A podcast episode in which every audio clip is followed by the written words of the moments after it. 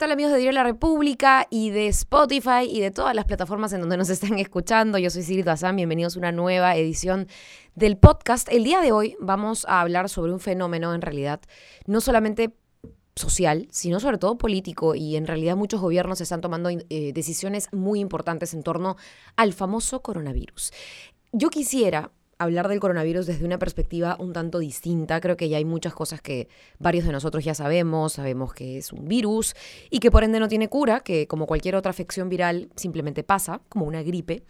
Em, y sí me parece interesante también que dentro de toda la información que se ha dado, eh, no se ha estado tratando con mucha responsabilidad. Es cierto que hay una alarma y es cierto que es preocupante, pero también es cierto que si pensáramos año tras año en mejorar nuestros sistemas de salud de tal manera que la gripe común y corriente no sea un problema como el que lo es, eh, como el que es ahora, estaríamos mucho más avanzados para recibir cualquier otra cosa que ocurra. Pero es que recién siempre nos ponemos las pilas cuando algo como el coronavirus sale, como algo como el dengue sale en nuestro país. Me parece inaudito que estemos hablando más del coronavirus que del dengue, que ya va cobrando más de 2.000 vidas solo en este 2020 aquí en Perú. Me parece una locura. Pero creo que este tema sirve para dar pie a esos otros. Em, me pasaron hace poco una infografía de lo del coronavirus, eh, no tan médica, no tan técnica, como yo les decía, si no ha llegado, no tiene mucho sentido hablar de ello. Y si es muy parecida a una gripe, a una influenza, tampoco es cosa extraña, ¿no es cierto? Tampoco es que vamos a hablar aquí de los detalles sobre el genoma y cómo, cómo se evalúa, ¿no es cierto?, cada caso y cada prueba para comprobar que sea o no la enfermedad. Pero sí de repente pautas bastante generales, ¿no? Esto, esto para cortar un poco con el alarmismo y, y con la digamos, con el verdadero carácter que tiene el coronavirus. Esa infografía que me pasaron tenía un poco lo de los mitos y las verdades, ¿no? Nadie muere necesariamente si es diagnosticado con coronavirus. De hecho, solo el 2% de los casos han causado muertes. La mayoría de casos asociados, por no decir todos los casos, por lo que he estado leyendo, asociados a sistemas inmunes débiles, por ejemplo, la vejez, es decir, poblaciones vulnerables concretas que tienen un sistema inmunológico debilitado. Y dentro de la vejez o dentro de lo que han sido estos adultos mayores, que por ejemplo han estado falleciendo en Italia, Varios de ellos eran ya pacientes oncológicos, tenían problemas de inmunodeficiencia, eh, uno de ellos había tenido ya problemas respiratorios y se le sumó el diagnóstico de coronavirus, etc. Lo que les decía, un mito, o bueno, una verdad en este caso, la gripe común mata a 60 veces más personas al año que el coronavirus. O sea, olvídense lo que es la gripe, que también afecta tal cual, igual, a las personas más... Em, de mayor edad o que tienen menos defensas, etcétera. es la misma vaina, disculpen, pero, así es, así de simple. Em, el coronavirus no es el más virus, el virus más peligroso que existe, entonces, ¿no? hay otras enfermedades mucho peor. Eh, ¿Necesito comprarme trajes de protección, mascarillas para, para estar protegido? No. De hecho, ya las recomendaciones las ha dado el MINSA y se, dan de, igual manera y son las mismas recomendaciones en todos los países. Lavarse las manos, estar bien, es decir, lo de las defensas, ¿no? Si uno se alimenta bien y uno está sano. Y por último, si uno se enferma, tiene un buen hospital, y ahí está el rol del Estado, a dónde ir, al cual acudir, no debería, digamos, haber tanto eh, tanto problema, ¿no? Sí, sin embargo, para las personas adultas mayores y para las personas, de repente, para los menores, etcétera, ¿no? En nuestro país, que tenemos índices tan altos de anemia, por ejemplo, entre los niños, eso también, ese grupo, sí es un grupo vulnerable y debería preocuparnos ante cualquier cosa, no solo ante el coronavirus. Pero bueno, eh, a ver, no necesariamente la mascarilla, uno lavándose las manos, comiendo bien, si uno estornuda, taparse el codo, ¿no? Esas son las mejores prácticas para no contagiar ni ser contagiado.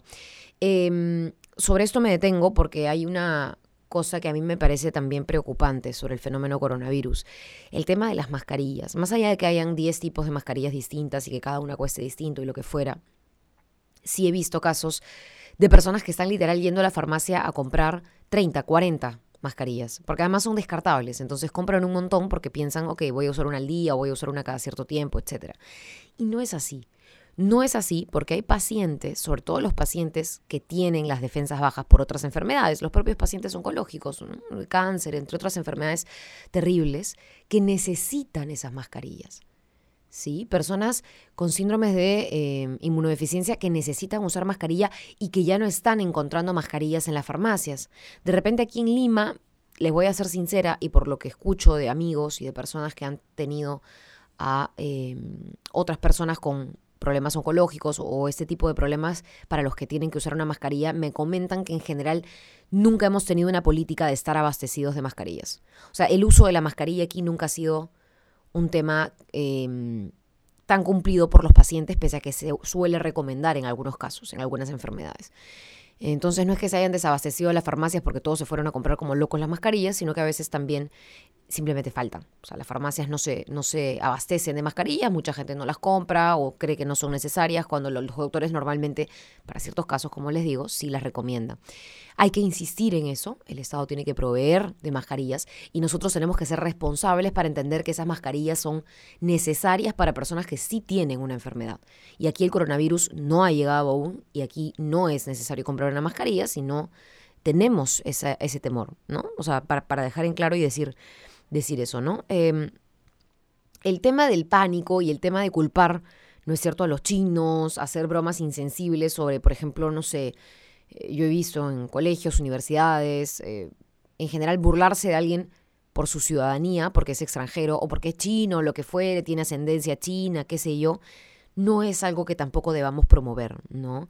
Eh, en realidad ahí hay mucho de racismo, mucha xenofobia que alimenta este tipo de, bromas insensibles y que, y que además, entre broma y broma, termina convirtiéndose en realidad, ¿no? Una serie de temor con respecto a estas personas que nada tienen que ver con la propagación del virus eh, o con la aparición del mismo.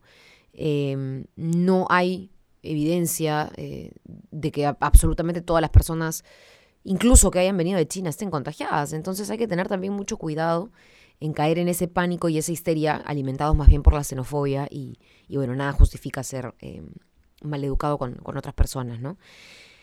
Lo otro eh, que, también me, estoy guiando en esta infografía es no creamos todo lo que leemos en Internet en general en la vida y menos hablando o tratando eh, de temas tan delicados como el de coronavirus u otras enfermedades.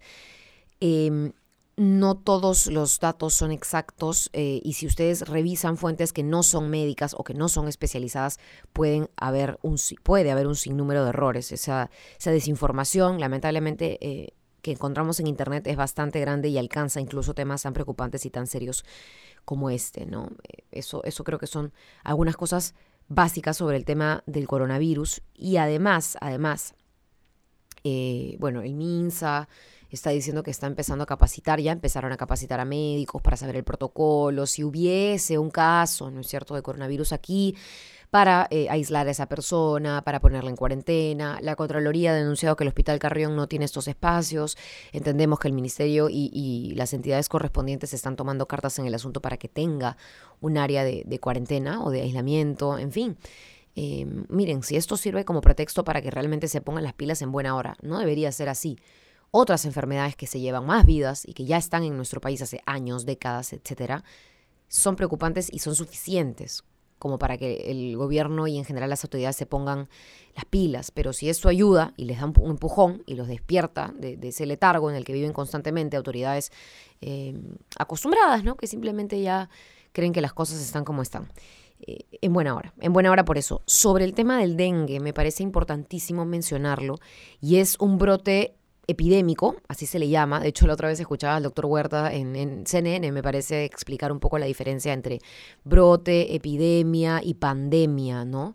Un brote es cuando hay eh, estos casos en una ciudad determinada, una epidemia es cuando el mismo brote se replica en varias ciudades de un país y ya una pandemia es cuando varios países no solamente tienen brotes, sino tienen epidemias dentro de ellos. Entonces, en fin, pero el dengue para nosotros es de todos los años es de todos los años un brote epidémico que empieza y que se, mm, eh, digamos, de alguna manera se propaga con mayor rapidez y con mayor incidencia por estas épocas del año.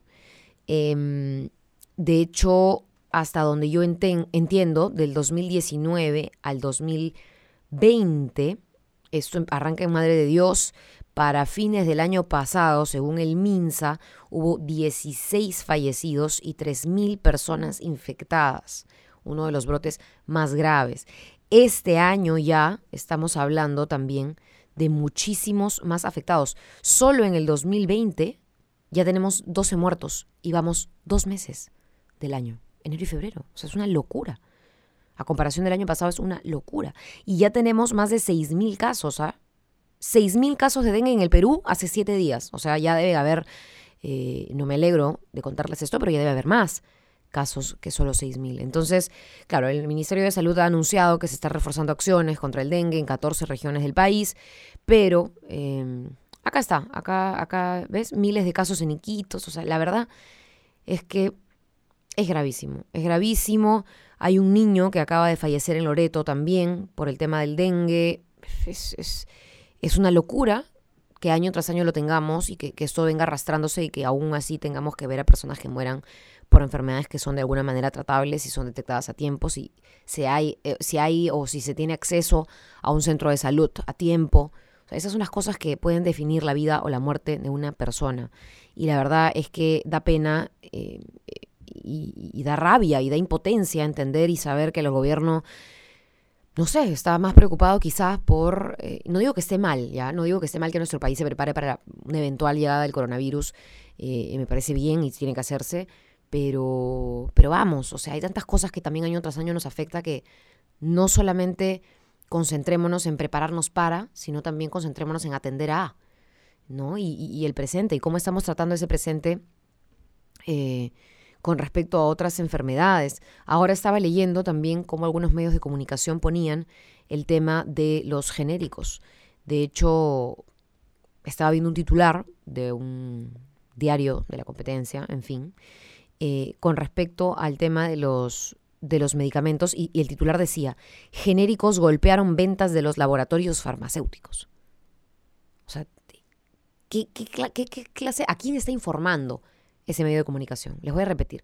Genéricos golpearon ventas de los laboratorios farmacéuticos. O sea, le está informando a los farmacéuticos, me imagino, ¿no? Porque serán ellos los preocupados de si pierden o no pierden plata. Pero para la gente común y corriente que para en el kiosco y quiere comprar ese periódico, o que entra a internet y quiere leer el periódico, para la gente como tú, como yo, ¿le importa si, si, los laboratorios farmacéuticos perdieron o no perdieron plata? Mejor que hagan un informe.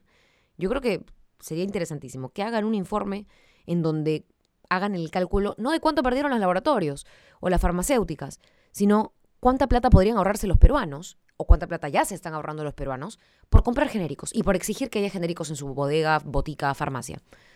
Ese sería un informe que yo leería. ¿No? Es, es totalmente orientado, totalmente condicionado, totalmente parcializado ese titular. Genéricos golpean a las grandes empresas pero ayudan a las, gran, a las pequeñas personas. O sea, esa, es la parte que no cuenta ese titular y que la verdad a mí me indigna este, que no, no podamos ver.